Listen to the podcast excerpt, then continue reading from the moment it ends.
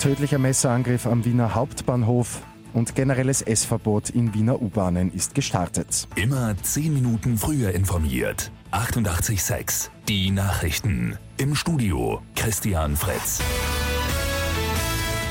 Am Wiener Hauptbahnhof ist es in der Nacht zu einer Messerattacke gekommen. Polizeisprecher Daniel Fürst ist vor Ort. Was ist passiert? Vor Ort haben die Polizisten eine schwer verletzte Frau aufgefunden.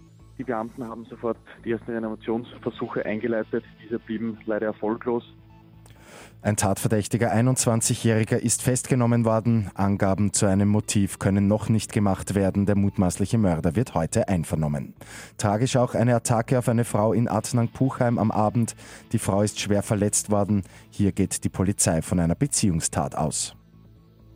Ab heute tritt das generelle Essverbot in den Wiener U-Bahnen in Kraft. Jegliches Essen in den Zügen ist ab jetzt verboten, erklärt Katrin Liener von den Wiener Linien. Prinzipiell gilt es auch für Kinder, ja, aber unsere Sicherheits- und Servicemitarbeiterinnen werden da natürlich mit Fingerspitzengefühl vorgehen und werden keinem kleinen Kind das Kipferl wegnehmen, das ist ganz klar. Gestraft soll nämlich nicht werden.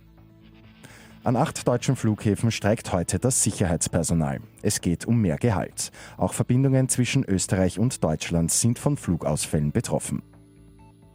Und der Güterzug Noah's Train hat in Wien Halt gemacht. Die gute Nachricht zum Schluss. Der Zug ist quer durch Europa unterwegs und soll die Verlagerung des Transports von der Straße auf die Schiene vorantreiben.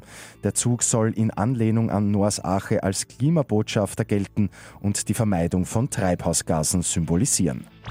Mit 886 immer 10 Minuten früher informiert. Weitere Infos jetzt auf Radio 886 AT.